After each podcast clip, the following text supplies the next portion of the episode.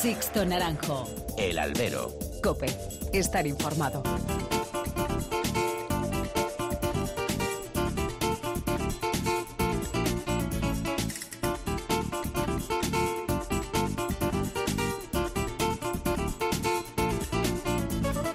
¿Qué tal? Muy buenas y bienvenidos a esta nueva emisión del Albero, a la cita con los toros que tenéis todas las semanas aquí en cope.es esta semana, excepcionalmente en jueves. Recibe un cordial saludo de quien nos habla de Sixto Naranjo en nombre de todo el equipo que hace posible este programa. Pues ya tenemos aquí los carteles de San Isidro, avances y boys mediantes. La feria madrileña de este año viene con la novedad de haberse presentado con los primeros días del mes de febrero y sin haberse alzado aún el telón de la temporada taurina. Así, a la pluma, el nuevo pliego que rige los designios de la Plaza de Toros de las Ventas abogaba y apostaba por la reducción de la feria, algo a lo que se ha agarrado Plaza 1 para armar una feria en la que la concentración de figuras deja muy pocos resquicios para aquellos que aspiran a esa primera fila del escalafón. Calidad a costa de la cantidad. Y es que esa llamada clase media, si no mediaba un buen padrino, ha desaparecido de los carteles y sidriles. A mí personalmente no me parece mal que se prime la calidad, siempre que estos toreros, que no van a tener su oportunidad en San Isidro, tengan después esa oportunidad a lo largo de la temporada con ganaderías de garantías. El turismo, con esta nueva fórmula, también ha quedado reducido a los albaserradas de Victorino, de Adolfo Martín y José Escolar, los Santa Coloma de la Quinta, para los domingos de feria, aunque la Quinta es verdad que en un cartel de figuras. Este tipo de ganaderías, las llamadas turistas, en los últimos años tenían su hueco durante septiembre. Y yo es que la verdad, más que de turismo, torerismo, me gusta hablar de bravura y de mansedumbre, de buenos momentos y de baches. Y en una feria como San Isidro se debe optar por bravura y por buen momento. Los experimentos con gaseosa. Porque si pedimos eso para los de luces, también lo pedimos para las ganaderías. San Isidro nunca va a, estar, va a ser a gusto de todos. Es imposible, impepinablemente. A las ferias se las debe juzgar por el resultado final. Plaza 1 ha arriesgado la confección a base de figuras, lo que incrementa el gasto de producción. Luego tendremos que ver la respuesta del público más allá de los regalos a jóvenes y jubilados en forma de abonos. Y es que las ventas tienen que aspirar a tener un abono fuerte y consolidado. Y después, la empresa, a través de la promoción y del gasto en publicidad, debe de llegar al gran público para lograr los tan ansiados llenos en tardes de carteles fuertes y no tan fuertes. En Plaza 1 ha recaído la responsabilidad de llevar a la fiesta su más alto nivel con Madrid como mascarón de proa. Queda mucho tiempo hasta que llegue San Isidro y para seguir debatiendo sobre la feria más importante de la temporada. Comenzamos. Sixto Naranjo. El albero. Cope. Estar informado.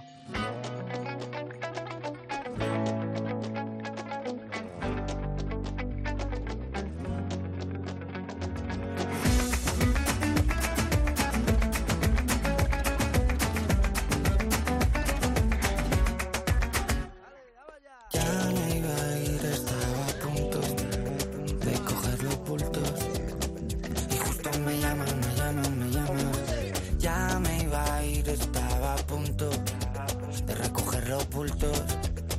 Y justo me llaman, me llaman, me llamas. Una y mil veces.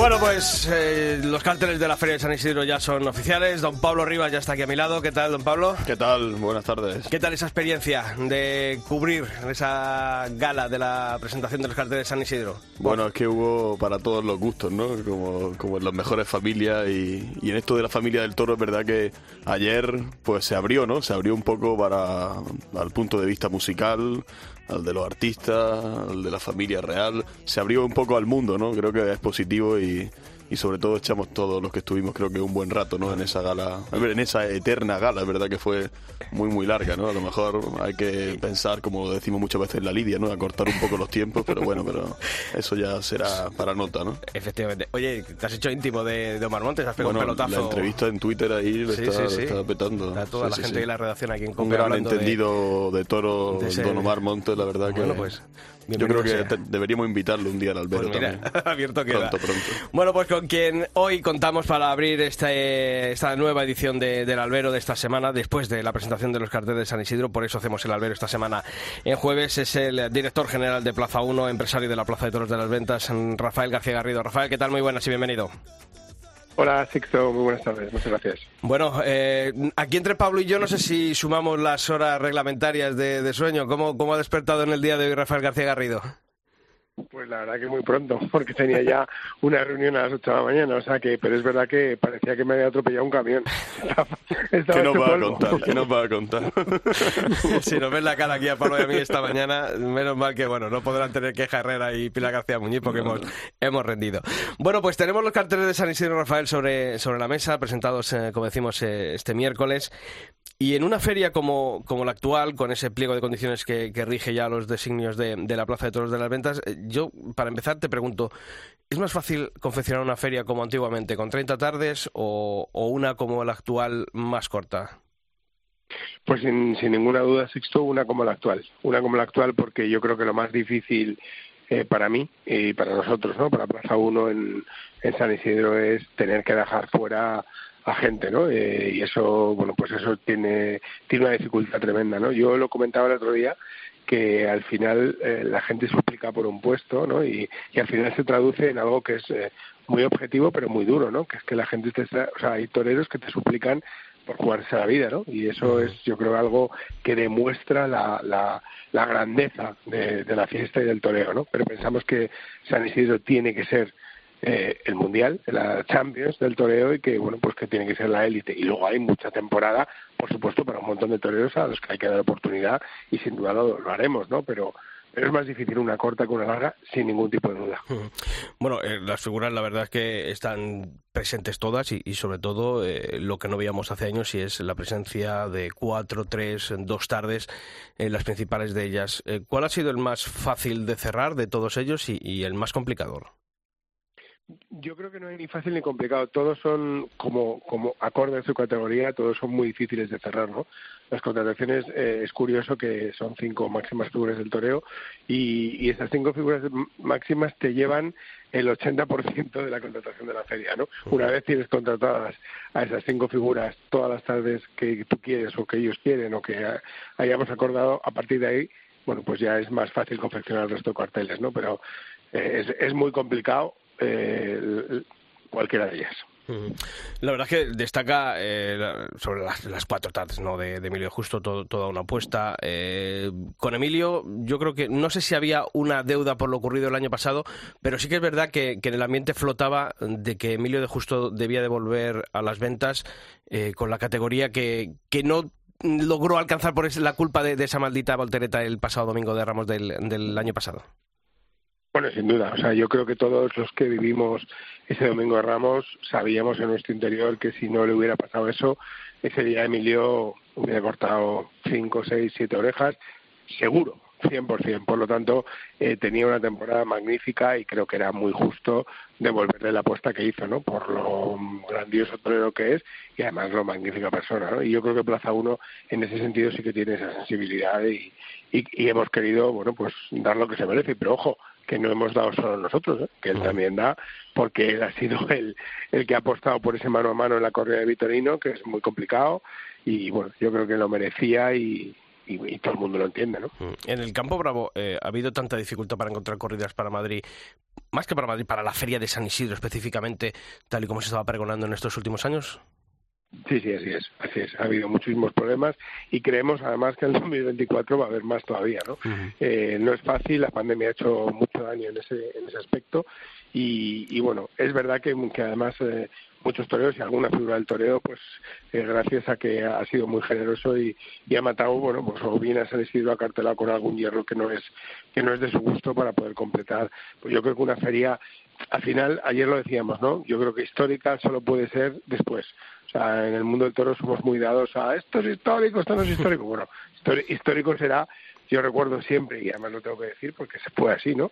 Todo lo criticados que fuimos por el bombo y que era una feria baratísima, que era una feria horrible y tal, y luego esa feria sí que fue histórica, ¿no? En cuanto a triunfos y en cuanto a... Entonces, histórica o no, hay que, hay que decirlo después. Lo que sí es innegable es que esta feria es una de las ferias si no la más, más potente de los últimos 25 años, ¿no? que yo creo que es justo lo que necesita la fiesta en un momento como este. Pablo. Bueno, ¿qué tal, Rafa? Era, yo simplemente quería decir, bueno, rondaba un poco ayer por la gala, por el ambiente, ¿no? Por los corrillos, ¿no? Bueno, y, y creo que ya se está hablando mucho, habéis hablado mucho, pero bueno, quiero preguntar por, por Juan Ortega, ¿no?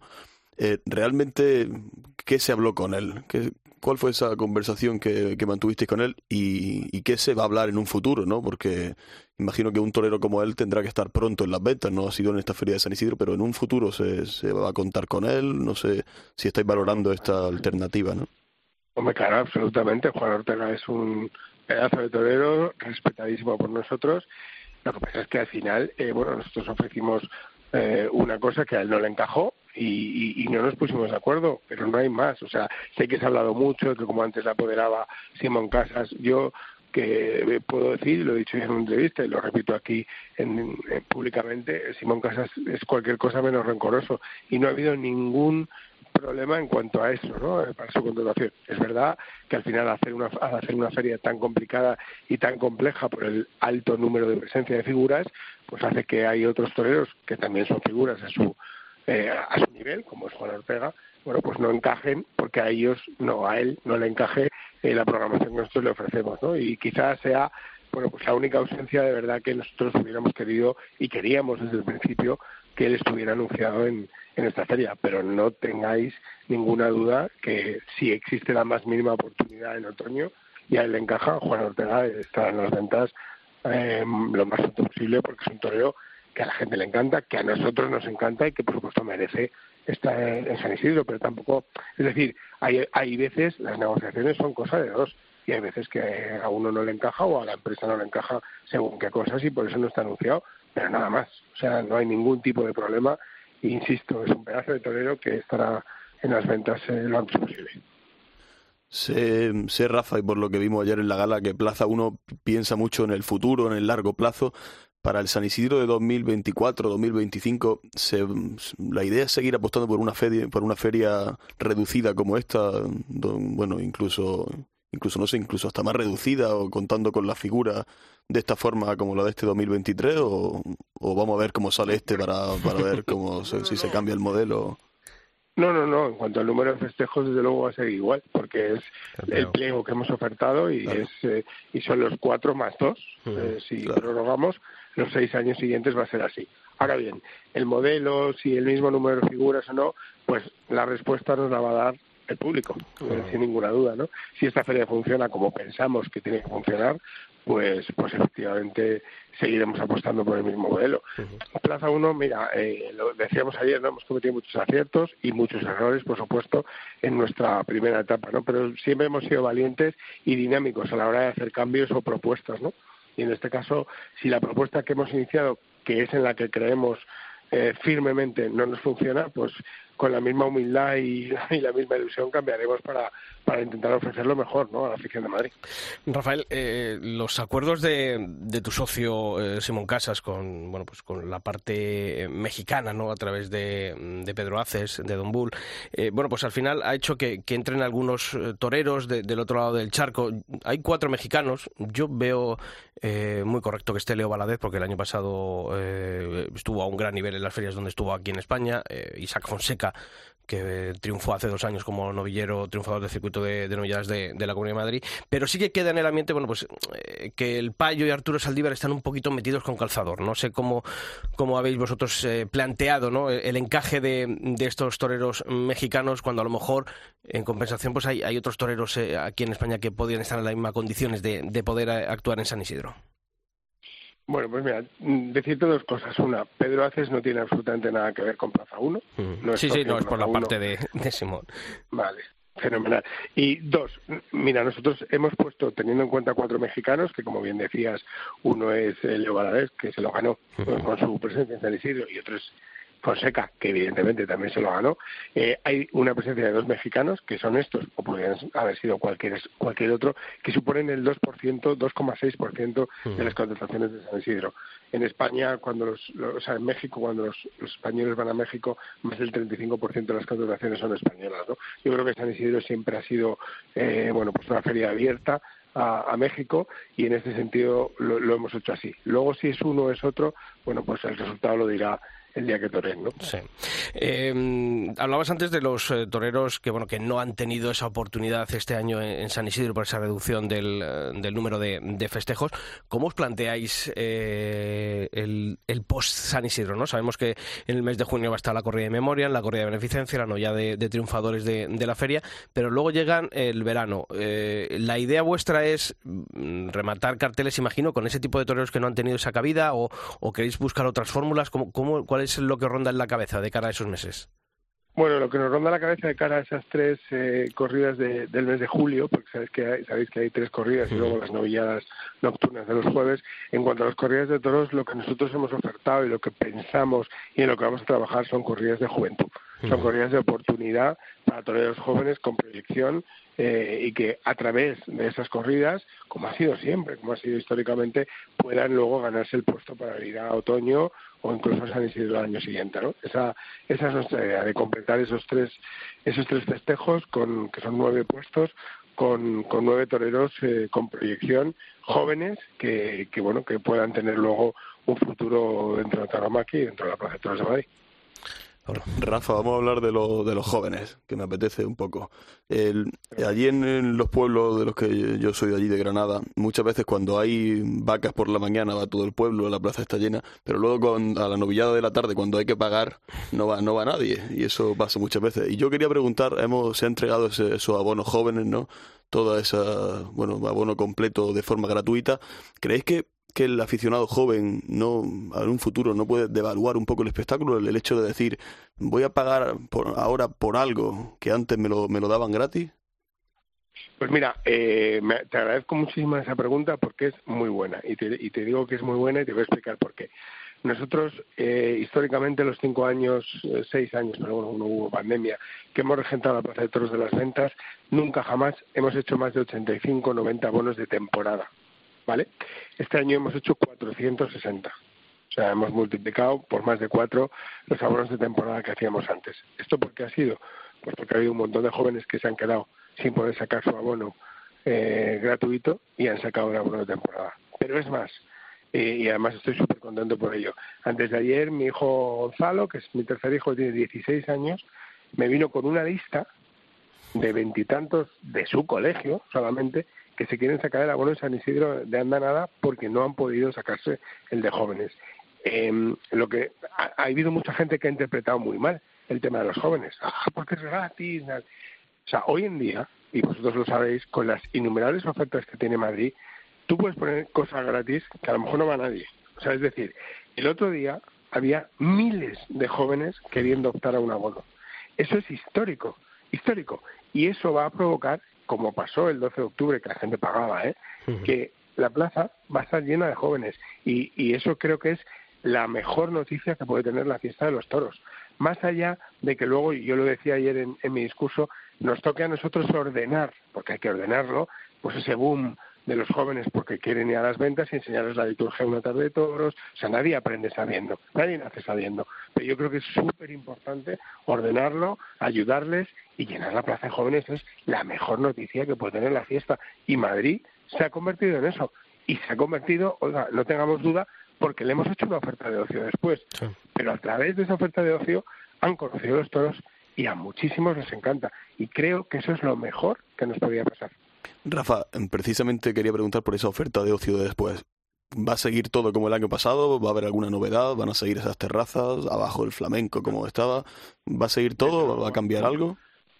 Va a seguir todo, pero más ordenado. Es decir, no, eh, o sea, es lo que decíamos ayer, ¿no? Que hemos muerto un poco de éxito, eso se desbordó tanto, fue tal la, la locura por ir a las ventas que había días que eso era, era horrible de, de, de la cantidad de gente que había que mucha venía de los toros, insisto, pero efectivamente ahora nos toca a nosotros, habiendo visto todo esto, ordenarlo. ¿Y eso limitando el aforo o cómo sería? No, eh, pues claramente solamente dejando quedarse en las terrazas a gente que haya asistido a la corrida. Ajá, bien, perfecto. Además, porque ha cambiado un poco el paradigma de feria, ¿no? Eh, yo recuerdo en mi juventud que los carteles fuertes de, la feria, una vez pasada la noche del lunes, solían ser martes, miércoles, a lo mejor llegaba el jueves, y a partir de, eh, del viernes, eso del domingo, bueno, pues eran carteles más flojos, ¿no? Los domingos eran esos carteles más de ganaderías turistas en las que eh, había un cartel más modesto, los jueves, los sábados eran los rejones. Vosotros habéis desplazado ese concepto, ¿no? Los días fuertes empiezan a partir del, del jueves. Sí, así es. Eh, es que también ha cambiado todo, incluso para las figuras del toreo, que además están en su derecho de hacerlo, ¿no? Es que ya exigen hasta el día, con razón, porque oye, cuando uno puede elegir, elige, ¿no? Y, y, curiosamente a, las figuras les encantan los jueves, los viernes y los sábados. Entonces, bueno, pues nosotros nos hemos adaptado. Es verdad que ahora también la jornada de descanso en los lunes creo que va a ser muy buena, porque hace la feria un poco más cómoda a la hora de confeccionarla. Y bueno, pues eh, Vamos a ver, todo es una prueba, pero yo estoy convencido por el run run que notamos, por las ganas que notamos en la gente, estoy convencido que va a ser un éxito y, y de verdad que deberíamos congratularnos todos si conseguimos nuestro objetivo, que es que el 1 de abril, repito, el 1 de abril, que quedarán un mes y medio para que empiece San Isidro, haya 12, 11, 12 carteles prácticamente llenos. Eso será la mejor noticia. Has hablado de novedades, pero yo creo que donde está la gran novedad también, que además no solamente va a afectar a Madrid, sino un poco a los cimientos del sector, es la apuesta por un nuevo operador televisivo, en este caso la plataforma One Toro. Eh, ¿Sois conscientes ¿no? de la, del, paso tan importante que, que habéis dado?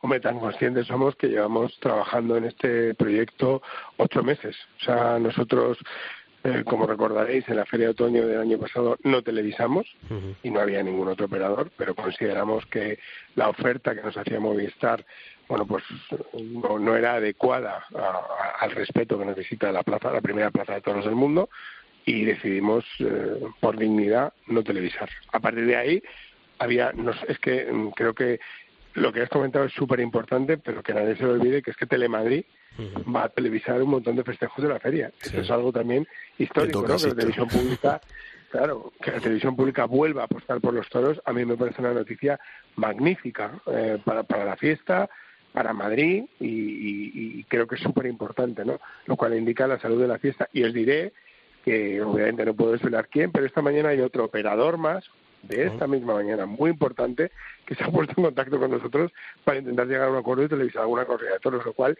me ha llenado de, bueno, pues de alegría, de decir, oye, pues hemos hecho las cosas bien y hemos hecho un trabajo bien, ¿no?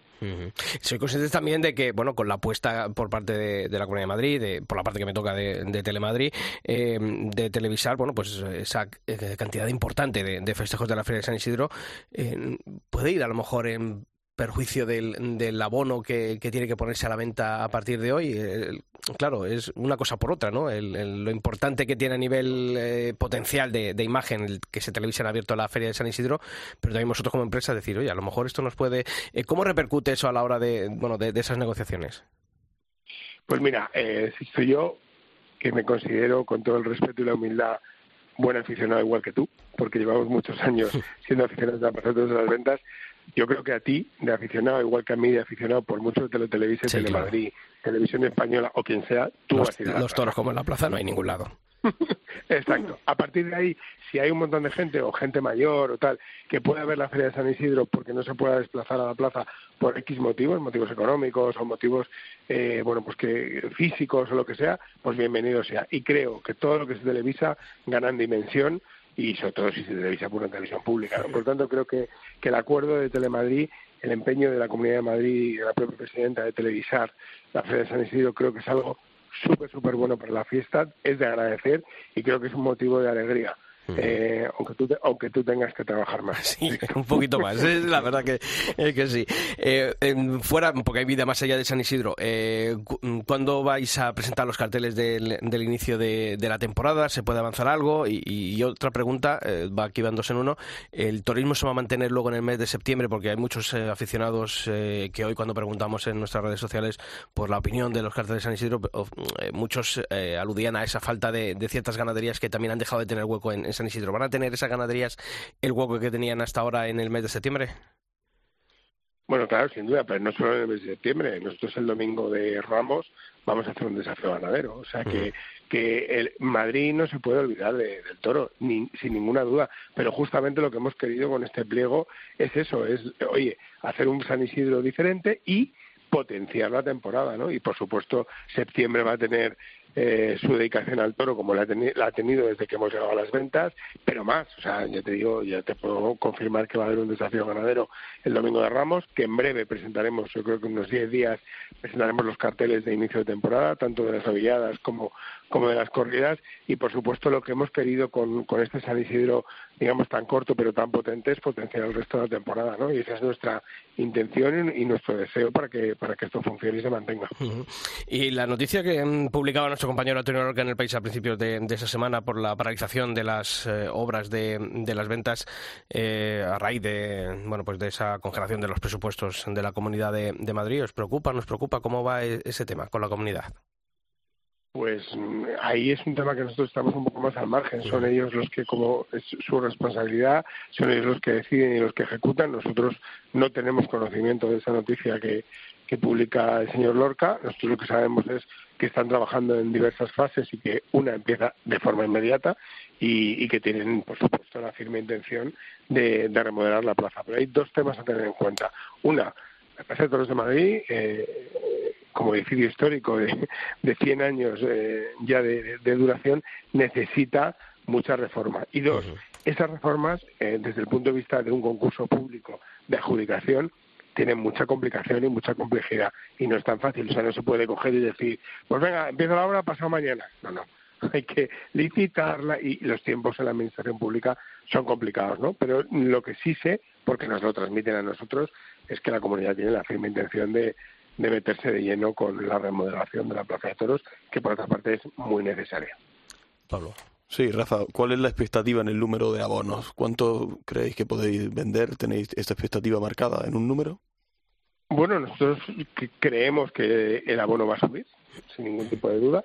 Eh, ya en otoño lo, lo, lo, demostramos, ¿no? que, que había subido eh, de forma exponencial. Es verdad que otoño son, eran solo cinco festejos y aquí son, son algunos más, pero no son tantos como antes. O sea que nosotros creemos que va a funcionar súper bien el abono y también las entradas disponibles porque vamos a tener por primera vez en la historia la venta mucho tiempo, ¿no? Vamos a salir a la venta con entradas disponibles el 2 de marzo. Acordaros que siempre salíamos el 3 o el 4 de mayo, o sea, con cinco días de San Isidro. Ahora va a ser tres meses, ¿no?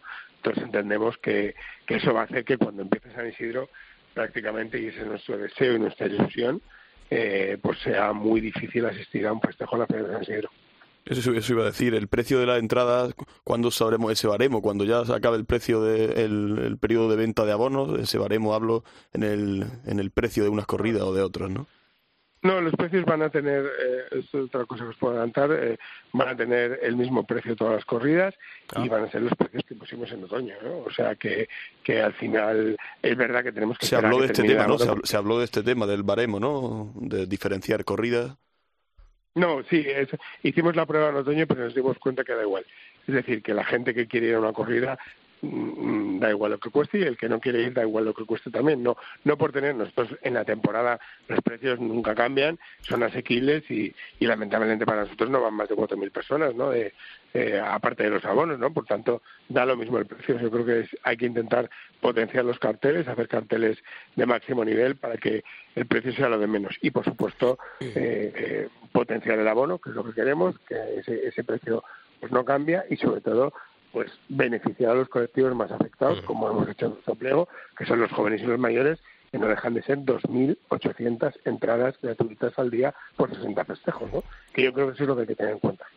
Hemos coincidido en una cosa, eh, Rafael, eh, tú decías que una feria será histórica o no, dependiendo del resultado final. Yo decía en la editorial que a las ferias se las debe jugar por el resultado final, pero yo te pido si tú tuvieses que ponerle una nota como aficionado a esta feria de, San Isidro, ¿cuál, ¿cuál sería?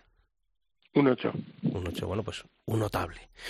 Pues Rafael García Garrido, eh, esperemos que ese 8 luego sea una nota más alta cuando llegue el, el resultado final y en vista a los toros y, y, haya pues muchas puertas grandes y pasemos grandes tardes. La verdad, la verdad, es que yo me emocionaba ayer cuando veía el, el vídeo que preparasteis eh, de lo que significa una tarde de toros. Yo a, mi jefe de Telemadrid, Fernando Gómez, le decía, esto, esto, es otra, esto es otra historia, esto es otra liga. Y la verdad es que ver cómo es una tarde de toros en Madrid creo que es inigualable y ojalá sean muchas tardes las que podamos vivir de éxito en la Plaza de Toros de las Ventas. Rafael García Garrido, director general de Plaza 1, empresario de la Plaza de Toros de las Ventas, un fuerte abrazo y gracias por estar una vez más aquí en el Albero. Muchísimas gracias a vosotros. Un abrazo a todos. Sixto Naranjo. El Albero. Cope. Estar informado. Sueño que sueño que el mundo es flamenco como tú. Sin saberlo llevas dentro. Sueño que sueño que el mundo es flamenco. Sueño que sueño que el mundo. Pablo, ¿eh, Omar Montes o María Toledo? ¿Con, ¿Con, cuál te quedas? Hombre, con Omar Montes, después Omar de la Montes. exclusiva que Omar me dio. Montes. Estaba ahora escuchando al empresario y digo que no sé no sé dónde estarían ayer Ramón Valencia y esta gente de- al lado de esta, de esta pedazo de gala ¿no? que montaron. Eh, Allí en Sevilla se presenta en un salón un, un caballete con una lona y lo leva- levantan así la lona y dicen los carteles de, de Sevilla. ¿no? No, y en Madrid también, antiguamente, ¿no? Antiguamente, que han pero- pasado por aquí por Madrid, pues era una rueda de prensa en la que se dedicaban a leer uno a uno los, los carteles. Sí, sí, Eh, sí, sí. Yo creo que esto es necesario para la imagen. Yo hoy aquí, eh, cuando estamos en la redacción, en el control de producción, esta mañana, eh, bueno, pues siempre tenemos las televisiones encendidas, ¿no? Y la verdad es que en cualquiera de las televisiones, eh, tanto públicas como privadas, eh, al reclamo de, llámese Victoria Federica, llámese al reclamo de, de Omar Montes, llámese José Ortega Cano. de José Ortega Cano, pero, pero luego había información taurina y, y hemos podido ver que, que hoy en las televisiones esta mañana, en las radios, en los periódicos, la fiesta de los toros ha tenido su hueco y su espacio. Y es una tontería esto de Omar Montes, pero aquí la gente me preguntaba hoy en la redacción, ¿pero eso dónde fue? ¿En dónde fue eso? De la-?" Y le decía, ¿no? En la presentación de los carteles de los toros, que también existimos, no somos los raritos. de- Son, son distintos los toreros eh, cuando estás ahí en, en, esta, en ese fotocall a, a un día normal de, de toros, ¿no? Imagino. Lo, lo malo de la, de la historia del fotocall es que empiezan, entran a la plaza de toros y al primer periodista que les pregunta le cuentan el mismo rollo, al segundo le cuentan lo mismo. Entonces eh, es, es difícil que cojan ese tono desenfadado, ¿no? Que nos cuenten algo, algo bueno, pero, pero bueno, pudimos... ¿El más cercano? El más cercano yo diría que Emilio de Justo. Estuvo muy amable con nosotros y nos estuvo allí contando, pues incluso movía el cuello, decía, mira, esto antes no podía hacerlo. Estuvo contándonos pues esa recuperación, ¿no? Y era una alegría verlo también allí de nuevo, ¿no? En, en esa plaza. ¿Y el más distante? El más distante, pues Morante que no lo pillé, pero porque no pude, porque ya empezamos a dar y no, Lle- no lo llegó pude llegó con el pañuelo blanco ya sacado y, Oye, qué y se elegante fue. iba, ¿eh? Qué elegante Sí, sí. iba con esa capa. Luego se la, se la lió así, como en plan película, con el frío que hacía. Ujú. Y se fue antes de tiempo. Se fue muy pronto, sí. No, no vio a Omar no vio Montes. Omar Montes, no vio a Omar Montes. Bueno, pues eh, Pablo Rivas ha preparado un montajito mm, de sonidos con las voces de los protagonistas que pasaron ayer por ese fotocall y esa presentación de la Plaza de Toros de las Ventas, Pablo. Sí, mm, bueno, está Tomás Rufo, vamos a decirlo un poco. Tomás Rufo, Francisco de Manuel, Pereira, el Fandi, eh, mi paisano que también lo pillé. eh, Juli Emilio de Justo, yo creo que lo hemos dicho. Juli Pereira. todo. Juli Pereira también. y. Talavante. Talavante también. Pues estos son los sonidos de la gala de presentación de la Feria de San Isidro. Saldré a buscarte sin miedo de que pueda rechazarme. Quiero besarte como hacía antes. Estoy cansada de ser tan cobarde. Sí, como siempre es un reto eh, y la verdad que eh, un sitio en el que en el que he vivido muchas sensaciones y siempre pues entrar no te deja indiferente. No sé si la afición espera este año a un Talavante ese pasito más. Siempre la gente exige Sí, pues eh, sí, siento que hay esa exigencia conmigo, pero también creo que, que es bonito que la gente siempre espere de uno cosas que, que en un principio parecen muy difíciles. Que ya por mí no sientes mariposa. Que ya por mí no sientes mariposa. Pues hombre, Madrid es una plaza que, que siempre ha tenido un gusto muy particular, bueno, muy particular no, muy marcado ¿no? por ese concepto del toreo, eh, pero siempre sin, sin perder el, el rigor que, que exige su afición y, y- y la exigencia ¿no? que debe de ir debe, debe de permanecer siempre en esta plaza. ¿Creéis que esta temporada es un reto más después de lo del año pasado? ¿Que os piden ese pasito más? Sí, ¿No hombre, siempre, presión, siempre. Eso es- todos los años uno te lo pide el público y tú, y tú interiormente también. Tú siempre con lo mismo yo soy la culpable de dañarte el corazón. Así son las cosas. Yo era la espina que te daba rosa. En realidad lo que más me destroza. Bueno, pues el hecho de que el año pasado haya sido un año para mí pues histórico en esta plaza, pues por un lado, pues hombre, me, me responsabiliza aún más, ¿no? Eh, porque viví cosas que sueñas, ¿no? Como torero y tiene ganas, ¿no? De volverla a vivir, pero bueno, todos sabemos que nada es igual y que la tauromaquia pues es totalmente impredecible y no sabemos lo que nos deparará este año, ¿no? Pero que ojalá se parezca en algo a lo que pasó el año pasado. ¿Cómo crees que te va a esperar la afición de esta plaza? Yo a? Madrid nunca le he pedido nada como torero, o sea, nunca le he pedido que me tratara de ninguna manera. O sea, yo he entendido siempre la tauromaquia como la afición de Madrid es.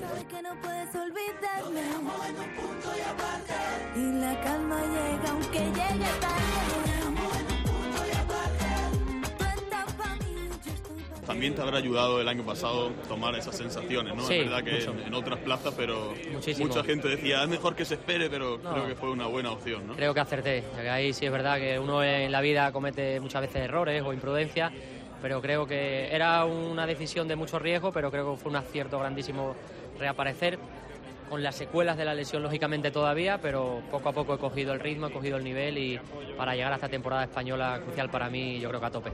¿Cómo está ahora mismo? ¿Y cómo Estoy muy bien, estoy muy, estoy muy recuperado, me falta un pelín de recuperar la movilidad eh, absoluta del cuello, de la rotación que utilizamos los toreros para, para girar y torear, pero estoy muy muy mejorado y estoy toreando ya sin ningún tipo de problema y, y la verdad es que bueno, eh, tirando para adelante. Llevo tanto tiempo concentrada en cómo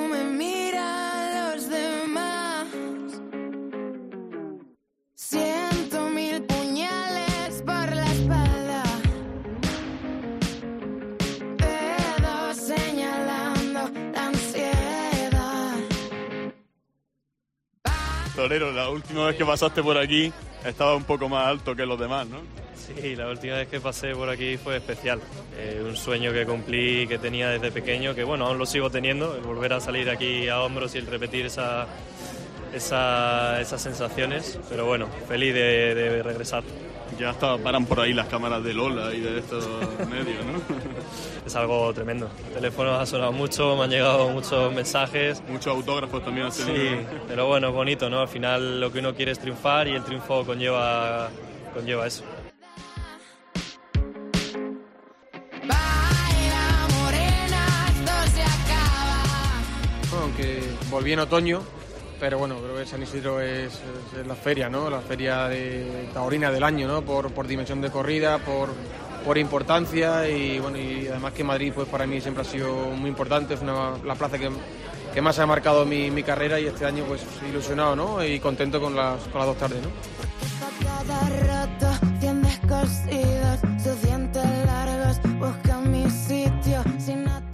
Me considero, antes que torero, me considero aficionado y no paro de dar vueltas a mi cabeza para mejorar mi toreo, ¿no? Entonces, creo que este año mi, la versión de Tomás Rufo, siendo fiel a mi mismo concepto, pero que vendrá mejorada, vamos, mejorada creo yo, lo mismo viene empeorada, ¿no? Pero desde luego que vengo con la ilusión intacta y con muchísimas ganas, sobre todo de echar un San Isidro que se parezca o que pueda ser mejor al anterior.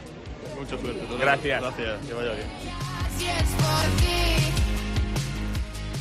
¿Consideras que la Plaza de las Ventas mide al Fandi o ya saben entender tu toreo? Bueno, Madrid siempre, siempre mide y siempre exige, ¿no? Lo, bonito es que si, si le exigen a uno porque saben o, o esperan ¿no? un nivel y lo importante es bueno, ser capaz de, intentar estar a esa altura y, ojalá que, bueno, que año a año que hemos venido pues he tenido tardes muy importantes y profesionalmente que me han valido muchísimo y, bueno, esa es la meta, ¿no? Seguir convenciendo, seguir sumando y sobre todo pues, bueno, seguir creciendo en mi profesión que es lo que, lo que más me gusta. Pues esas han sido las eh, voces de los protagonistas ayer en esa gala de presentación de la Feria de San Isidro y que posteriormente el próximo mes de mayo serán protagonistas en el ruedo de la Plaza de Toros de las Ventas. Pero también, como hacemos, aunque otras veces lo leemos al principio del programa, hoy vamos a hacerlo ahora porque, como siempre, como todas las semanas, abrimos esos canales de comunicación entre vosotros y esta redacción. Y esta semana os preguntamos en esa pregunta del albero que os habían parecido los carteles de la Feria de San Isidro, porque no había otra pregunta. Pablo, ¿cuál es han sido los mensajes, lo que más se ha repetido eh, por parte de nuestros copenautas? Pues mira, por ejemplo, Federico Bisbal dice que le han decepcionado, asegura que a los aficionados de a los toros nos han quitado las corridas toristas. Dice que en la primera plaza del mundo no se puede quitar la importancia del toro. Además hacen falta distintos toreros, no puede no puede uno que se le fue, vino un toro, torear tres tardes, que se le fue vivo un toro, perdón, que estoy leyendo aquí mal. Daniel Borona cree que la feria de San Isidro y sus carteles son en estos últimos tiempos los de mayores incoherencias, ausencias y ante todo con la falta de ganaderías turistas. Dice que decepcionantes para el aficionado y de atractivo para el público ocasional y de farándula.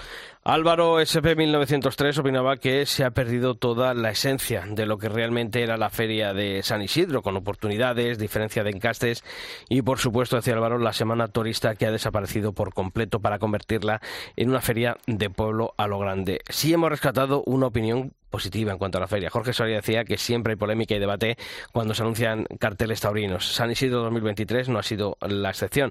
¿Quién falta? ¿Quién sobra? En lo personal, dice Jorge, pienso que hay carteles muy interesantes y a esperar las fechas y nos mandaba saludos. Pues ya sabéis que tenemos abiertos los canales de comunicación entre vosotros y esta redacción para que a lo largo de la semana nos sigáis dejando vuestras opiniones a través del mail en las dos direcciones que tenemos, albero.cope.es y toros.cope.es en nuestro perfil la red social Facebook, si tecleáis facebook.com barra alberocope y en Twitter nuestro usuario es arroba alberocope. Os seguimos leyendo.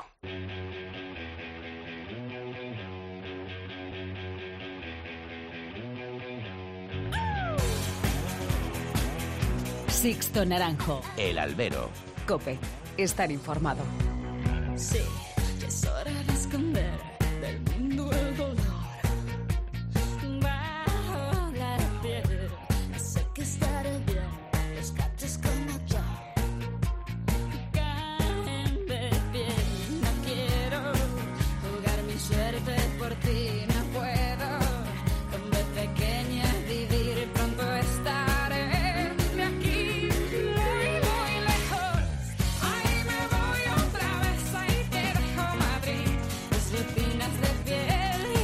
Pablo, ¿te imaginas un- una ex de un torero cantando en la gala de San Isidro con el...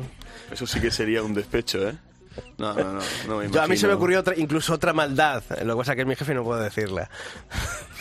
Bueno, ya me la puedo, me la puedo imaginar. No, pero, pero sí, hombre, ayer yo lo que eché de menos a lo mejor cuando subió allí María Toledo y, y Omar Montes, ¿no? Tenía que, tenía que haber salido esa U con el capote y a torear de salón o algo, ¿no? Hubiera sido ya la, la performance completa. Completa. Bueno, pues abrimos. Qué tonterías Qué decimos, tonterías ¿no? decimos, la verdad, que nos jugamos la vida aquí delante del micrófono, no tenemos, no tenemos ya remedio. Queremos abrir tiempo de análisis de debate en el podcast de esta semana aquí en el Albero y para hablar de la Feria de San Isidro, para conocer distintas opiniones de las sensaciones que han dejado los carteles en- del ciclo madrileño. Contamos esta semana con nuestro buen amigo José Vega del blog El Libro del Arte. ¿Qué tal, José? Muy buenas. ¿Qué tal? Buenas tardes a todos, muy buenas. Y también contamos con Borja González, él es el autor del blog eh, Caste Bravura, también en ese perfil de Twitter al que le leemos con asiduidad. Borja, ¿qué tal? Muy buenas y bienvenido como siempre aquí al Albero. ¿Qué tal? Buenas tardes a todos. Bueno, pues eh, eh, hemos hablado con Rafael García Garrido, hemos estado, bueno, pues escuchando la voz de los protagonistas, pero también queremos, ¿no? Conocer lo que, lo que se está diciendo y comentando mucho eh, en las redes sociales en estos últimos días, aunque los carteles ya lo sabíamos, porque como dice nuestro buen amigo, el compañero Julio Martínez, el BOE los, los adelantó, pero eh, no sé, yo por eso hoy he querido traer, ¿no? A José Vega, que está siendo muy crítico, y, y Borja González, que, que está siendo, no sé, para mí más realista. Eh, José, a ver, venga, tú, dale, dale, que estabas con ganas. Se le ve enfadado, Se le ve ¿verdad? enfadado, sí, sí, sí. No, hombre, enfadado porque por, pues casi lo de siempre. Yo, eh, eh, toreros, como siempre, están las figuras, es lógico y normal que la primera feria del mundo estén las figuras. Eh, esto da también oportunidad a, a otros toreros que no tienen que no tienen tanta cabida en otras ferias, porque es una feria muy larga, tiene que, hay que darlo. pero luego el cabreo, como vosotros decís, que bueno, cabreo tampoco es cosa más importante, ¿no? Pero bueno, las inquietudes que, que, me, que, que me, que me asaltan es siempre el tema ganadero. Eh, hay varias inquietudes, sobre todo una de ellas es, eh, es una feria a imagen y semejanza de las que hace eh, Simón Casa Productions. Eh, es el 95% de Encaste Domecq. Eh, y luego, en luego para Masinri, eh, cuando no son encaste Domecq, las demás variedades que hay se, se dedica a encaste saltilla baserrada, como si el, la demás, el lo, lo demás del campo de Bravo no existiera. Eh, eh, creo que, que es una. Pero a ver, José, ya entrando en materia, eh, dices, sí, ganaderías turistas, que, eh, ¿cuáles? Dime, eh, porque yo es que, lo decía al principio en el editorial, no creo en el turismo y en el toro comercial, yo creo en bravura, en mansedumbre, en buen momento y en malos momentos. Eh, ¿Qué ganaderías echas en falta tú en esta feria de San Isidro, por ponerle nombres? Sí, hombre, pues eh, yo echo de menos, eh, eh, echo de menos Cuadri, por ejemplo. Eh, creo que es una ganadería que, que en San Isidro, ojo, en las ganaderías que te digo, en buen momento, depende de, no quiero que, que, que Cuadri en vista como una de Victoriano. Sí, sí, no, no, claro, eso porque creo la que lo tenemos claro. por eso, confunde la gente que es que es que no embiste, ¿no? Embiste de otra forma o, o hay que estar delante de ellos de otra forma. Eh, he he hecho de menos eh, a Miura, ¿por qué no? Porque Miura eh, Madrid también ha dado buenas tardes, ha dado petardos, pero como todas. Es más, ahí está Juan Pedro Domecq, que eso eh, no tiene nombre, o sea... Eso, te lo compro, eso te lo compro. No tiene nombre, que vuelva Juan Pedro Domecq después de lo que está... Pero bueno, eh, esto ya sabemos cómo está. Y, y, bueno, hay, hay ganaderías eh, que, que, que, que, bueno que, que son diferentes. Por ejemplo, eh, siempre estamos hablando de- del encaste eh, Disardo y, y Atanasio. Y bueno, Valdefresno y el Puerto, muy bien, pero es que hay más. Por ejemplo, Adelaida Rodríguez tiene una buena ganadería, es un, un- un toro que cuando ha estado por, por, por, por las plazas eh, ha, ha- ha- mantenido interés, porque es, es un toro que puede salir más manso de, primeras, como sabemos que ese encaste, pero luego cuando se rompen algunos la muleta, pues tienen un- un- un- una forma de investir que, oye, que, que te hace mantener interés en el asiento. Y sobre todo que eh, es, es, es algo impre- eh, más impredecible, porque es que esto esta feria en cuanto a ganaderos, que los, lo- hoy en día se busca el todo muy predecible. Yo lo siento, pero es que es todo muy predecible. Y, y bueno, la- bueno, la- la- la- eh, no sé, eh, hablando por el noviada, pues muy bien, me parece los baños estupendos, los baños eh, están en muy, muy gran momento. Monte Alto está en un gran momento. bueno, Monte Alto, Monte Alto para mí es una de las ganaderías tapadillas ahí, como siempre, pero que da lecciones de casta cada vez que, que salta un ruedo, ¿eh? Y Fuente Imbro, pues bueno, en Navidad que vamos aquí de Fuente Imbro. Y bueno, pues los demás ya digo, eh, es, es mi opinión, ¿eh? Que, No, no, claro, claro, para eso te, para eso te hemos llamado. No, no, que para eso te hemos llamado, para saber tu opinión, claro. bueno, vamos a, a ver qué también qué opina Borja de, de esta feria de, de San Isidro, Borja. Eh, bueno, pues a ver, yo creo que lo que sí se confirma un poco la tendencia que, que está teniendo Plaza 1 respecto a la, a la temporada, lo que buscan en Madrid. Estoy un poco de acuerdo con, con José en el sentido de que se está asimilando mucho a otras grandes ferias como puede ser Sevilla, por ejemplo, o, Valencia, en el sentido de que se está buscando mucho el, los carteles de figuras, las repeticiones, que oye, yo lo veo muy positivo porque hace unos años eh, todos nos quejábamos de que, de que huían de Madrid. Entonces, en ese lado yo sí que lo veo, lo veo positivo. Lo negativo, pues creo que todo el mundo está de acuerdo en el, en el tema de ganaderías. Es cierto que se ha reducido ese turismo, como lo quieran llamar, a quizá José Escolar, Victori- eh, Victorino y Adolfo. Y bueno, pues se echa en falta eh, otro tipo de, de ganaderías pa- para más que nada abrir un poco el abanico de en- en la diversidad en cuanto a comportamiento de los toros. Yo también estoy de acuerdo en eso. También con ello nos quitamos a muchos toreros especialistas en ese tipo de, de ganaderías que pues no han tenido cabida en el en este San Isidro precisamente por eso, porque se le busca un determinado toro que pues está parece ser pensado para ahora fuera de, de, de, lo que es el serial de San Isidro. Yo eh, ya abro debate para que aquí intervengamos todos. Pablo, pero a ti no te parece, por lo menos a mí me parece, que cuando que esto es como la gata flora, ¿no? Eh, cuando teníamos una feria de 30 días decíamos, joder, qué coñazo ir a los toros con fulanito, menganito, futanito ahora que no están esos toreros, eh, los echamos en falta. Eh, porque yo creo que. las cosas en falta cuando las pierde, ¿no? yo creo que eh, San Isidro tiene que ser eh, lo más top de la temporada en, en Madrid. como digo, para que José Borja también intervengáis. Y creo que mm, ese tipo de toreros, esa clase media que, que muchos están diciendo, oh, es que Creo que la temporada mm, madrileña es amplia, eh, creo que hay oportunidades para que estén aquí tanto en las corridas pre-San Isidro como post-San Isidro, como después en el mes de septiembre, como nos ha confirmado Rafael García Garrido, que va a haber esa apuesta por, por ese turismo y esos toreros que mm, al reducirse las, ese tipo de festejos en San Isidro van a tener esos huecos ahí, porque yo creo que al final hay que potenciar la temporada. Eh, creo que sí estamos diciendo que claro, que luego hay que buscar, bueno, pues a lo mejor con un cartel de esa clase media que en San Isidro llevaba media plaza, pues si hay un tercio después en fuera de abono, no sé. Si yo estoy de acuerdo en que esto tiene que ser lo, el, el formato adecuado, porque si, si, no. José. Perdona, es que eso es un dardo envenenado, ¿sabes por qué? Porque donde está, sí, sí, totalmente. Eh, además es, una, es un, un, juego de dilerismo que, que es fenómeno para los empresarios que quieren cambiar esto. ¿Por qué? Porque eh, eh, donde está la, el interés eh, es en la Feria de San Isidro. el interés de un 16 de julio eh, lo vamos a tener los 2.000 que estemos allí si llegamos. Entonces, ¿por qué no se hace al revés?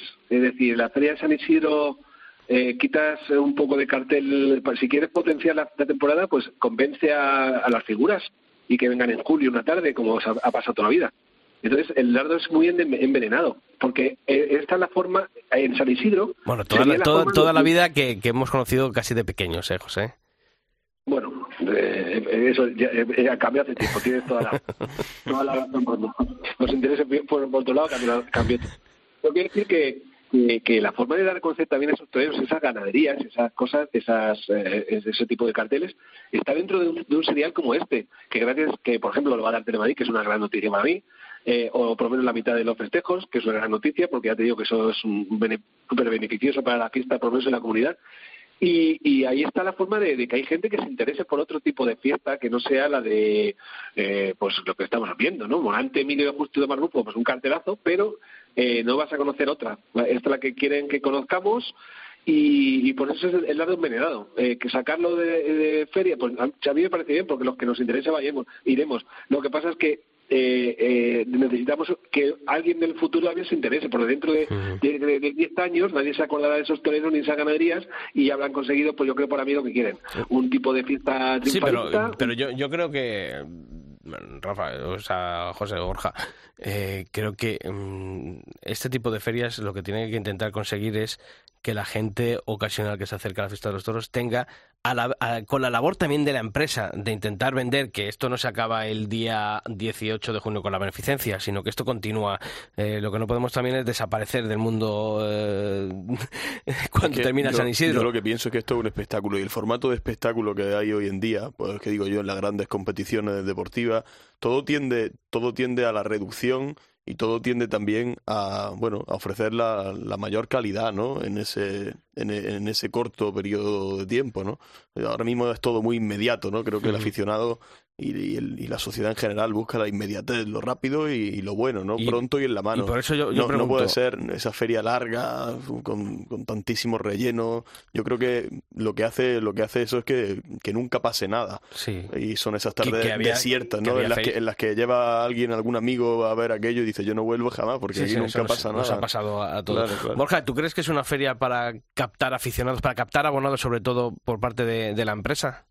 Ver, yo creo que la feria está principalmente diseñada a, a, el lleno, al lleno más de público general uh -huh. que de que de verdadera afición. Pero es que yo mmm, rompo un poco una lanza a favor porque yo sí que veo positivo el, el formato eh, como lo quieren hacer. O sea, el reducir San Isidro a mí me ha parecido una idea estupenda sobre todo para los que nos hemos tirado muchos años yendo todos los días y claro, pensamos gente de, de Madrid Centro, pero también viene gente de muchas partes de, de la comunidad, incluso desde fuera. Entonces, es verdad que se hacía por momentos hasta muy pesado, ¿eh? Y somos gente que, vamos, vivimos de, de esto y nos encanta. Entonces, a mí el formato de mm, reducción me parece estupendo. También el esqueleto que habían montado desde un principio de la repetición de dos eh, de doblete de las figuras porque recuerdo que los tripletes o el o bueno la cuarta esta de Emilio eh, la tercera la tienen fuera de feria. Tanto Juli como Roca como Talavante van dos en abono dentro pero luego la otra es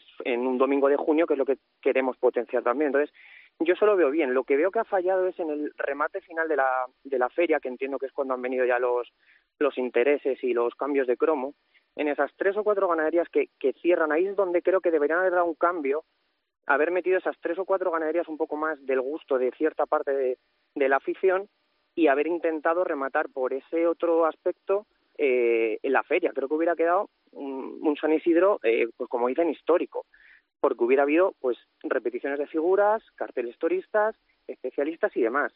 Entonces creo que ahí es donde han fallado un poco. Entiendo que, claro, no van a meter a ciertos toreros en cuanto le digan que van a traer una de cuadri, pues les van a decir que no.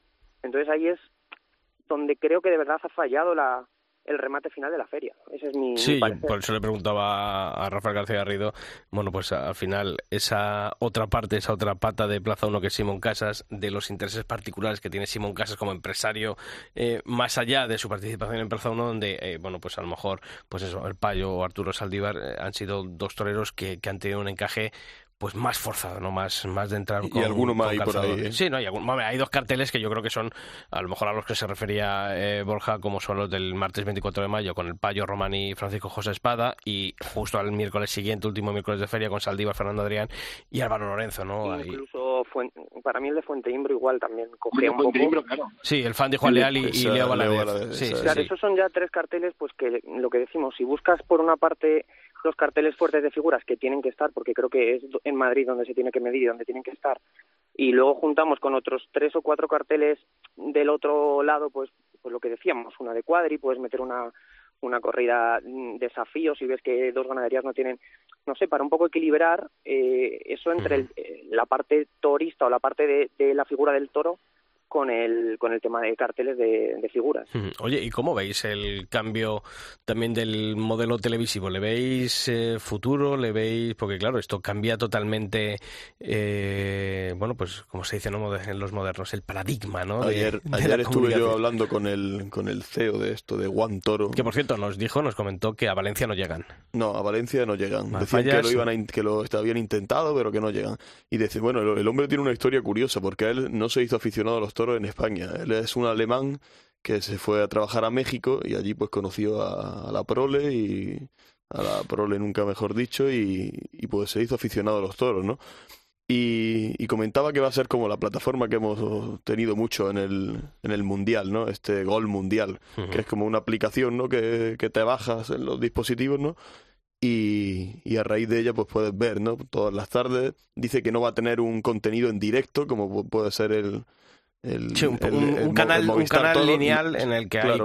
contenidos durante las Eso no, 24 no va a ser así, claro. eso no va a ser así, va a ser simplemente pues el directo, las corridas y como mucho decía que a lo mejor verlas repetidas sí se podría ver. ¿Veis, ¿Veis futuro a- a- al Canal Toros, eh, José? Eh, eh, yo el Canal Toros, eh, em, eh, si pierde la joya de la corona, eh, lo veo muy muy muy fastidio, muy fastidiado el, el, el futuro. ¿Por qué? Porque mucha gente, eh, la inercia del, del abonado, eh, mucha gente ya está pensando que, bueno, me da el Valencia quizá, que no sabemos, eh, eh, Sevilla muy bien, pero la joya de la corona eh, la has perdido y eso puede hacer que, que mucha gente empiece a darse baja. Yo creo que es un, un, un tiro eh, o vamos un- una, gran- una gran pérdida para Canal Toros en este caso. Y por otro lado eh, el tema del formato televisivo a mí me parece una grandie- grandísima noticia que se den abierto 14 tardes ha sido porque siempre digo lo que está en televisión en abierto es lo que lo que es lo que lo que está vivo. Por desgracia o por suerte estamos en la sociedad de los medios de comunicación la sociedad de la imagen y todo lo que no aparece en la caja tonta, eh, por desgracia, no existe. Entonces, eh, la gente que no vivimos eh, en Madrid, Madrid, o bueno, más allá de Manuel Becerra, porque más allá de Manuel Becerra nadie se acuerda que hay toros, ¿eh? hay gente por Goya que no sabe si hay San Isidro o nada, porque la, mejor que este año la, la promoción sea un poco más más más clave que un que un autobusillo de vez en cuando pasando por allí y, y de verdad se gaste el dinero en una, una promoción buena. Pero que lo que te decía, eh, el tema de Telemadrid es, es, es una cosa buenísima para el tema de los pueblos, por ejemplo, porque yo toda la vida eh, cuando bajabas a, tomar una caña a, al bar, no vivo en Madrid Centro, vivo en un pueblo, y, y, y los días han sido, eh, de, no había otro, otro, otra otra discusión en los era increíble, pero gente que como eh, los pueblos están más arraigados el tema de los toros por las fiestas patronales, por, por ese día se hacía todo el mundo taurino, es decir, todo el mundo tenía lavandrías en casa, yo conocí, yo me gustaba los, señores mayores, yo de Gregorio Sánchez, de no sé qué, y entonces, es, es, ¿por qué? Porque acaban de ver la corrida, y al día siguiente veía por la calle, ¿cómo me gustó el mexicano ese y tal? Y, y es, es una noticia tremenda para, para la difusión de la, de la, de la pista. Estaba visto algún comentario, ya sabes, no, que es una cosa electoralista, pero que no electoralista, yo no que no entiendo, pero si, si, si por desgracia está todo politizado en esta vida, pues gracias a Dios que alguien como la presidenta de la Comunidad de Madrid ha dicho, no, no, pues Telemadrid 14 tardes en San Isidro. Es una noticia para mí tremenda, muy buena. Oye, por la parte que me toca es el reforzar la, la apuesta por la fiesta de los toros en la televisión pública eh, madrileña y, y, sobre todo, pues eso, el, el, que la principal feria del mundo del toro, incluso yo me alegro que los principales protagonistas, como son los toreros, hayan sabido valorar eh, que tenemos que tenemos que salir más allá de, de, ese gueto que está bien no que las plataformas privadas eh, intenten ese negocio no para el aficionado pero creo que que la importancia de que una feria como la de San Isidro esté a lo largo de 14 tardes durante mes de mayo y mes de junio en, en una televisión en abierto creo que la imagen eh, que se va a dar que se va a ofrecer de la, de la fiesta es, es, importantísima. Borja pero volviendo a, al tema eh, ves la continuidad de toros muy comprometida con la aparición de este canal o, o pueden tener encaje y pueden ser complementarios mientras una, bueno, pues intenta a lo mejor ahora buscar otro modelo de ferias y esa programación, como decimos, lineal, con programas, con documentales, ¿crees que es posible o sin la sin la tenencia de esos derechos de las de las grandes ferias se compromete la viabilidad del, del Canal Toros? Eh, a ver, yo creo que el principal atractivo de, de Canal Toros ha sido las retransmisiones en directo. Uh -huh. Vamos, yo conozco pocas personas que, que lo tengan por ver los documentales, aparte de que es lo que tiene no cuidar a, los clientes, o sea, estamos hartos de, de decir eh, muchas veces que pues que repetían las mismas corridas todas las semanas, que había festejos que lo retransmitían sin apenas publicidad, entonces no se enteraba nadie.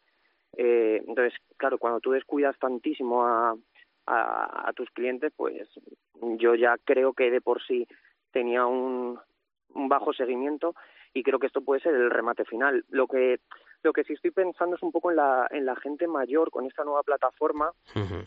El hecho de cómo lo van a llevar, porque claro, no es lo mismo tenerlo en, en el Movistar que tener que bajarte aplicaciones y demás. Entonces no sé si ese aspecto lo tienen un poco un poco estudiado, porque es verdad que muchísima gente mayor, pues seguramente quiera quiera adquirirlo.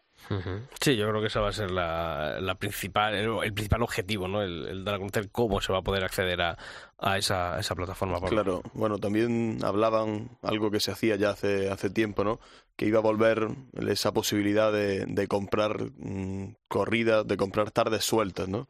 Parece ser que la, el abono iba a ser de, de, mes en mes, pero se podía comprar como se, se, podía hacer antes. Voy a comprar la corrida de, de Fuente Imbro y la compraba. Además ¿no? del coste, que parece que por lo que dicen puede ser bastante económico. Uh -huh. Sí, la verdad es que, bueno, oye, yo bienvenida sea la competencia. No, la competencia, el, eso, y, eso sobre todo, oye, eh, eso ha provocado que lo ha dicho aquí en exclusiva Rafael García Garrido, que en, en el día de hoy otra plataforma se haya interesado por eh, la posibilidad han de ofrecer. Han visto la gala y han dicho aquí. claro, claro, y han dicho, pues oye, si hay la posibilidad, ¿por qué no eh, que entre también un nuevo operador para determinados festejos que, que puedan eh, darse? O no sé, yo creo que bienvenida sea lo primero la competencia, porque eso va en beneficio del, del cliente que es, que es el aficionado. José Vega, eh, del blog El Libro del Arte, buen amigo. Nos vemos pronto, ¿te parece? Sí, sí, no, claro que nos vemos pronto, ya queda, queda poco para volver a las plazas. Bueno, Valdemorillo este año no me interesa mucho Cantonilla, ¿sabes? No. no voy a acudir, pero dentro de poco nos veremos. Nos Y por veremos. cierto, que mucha suerte por lo que te toca en San Isidro, que te vas a poner en figura, ¿eh? Totalmente. Este- estoy dando cuenta de las horas que, que me van a quedar para, do- para dormir, pero bueno, se intentará so- sobrevivir. Gracias, José. Y Borja González también, como siempre, muchas gracias por estar aquí. Te seguimos leyendo en ese blog eh, Casta y Bravura y, y te leemos en, el- en tu perfil de Twitter. Y un fuerte abrazo por estar aquí esta semana. Muchas gracias y un abrazo.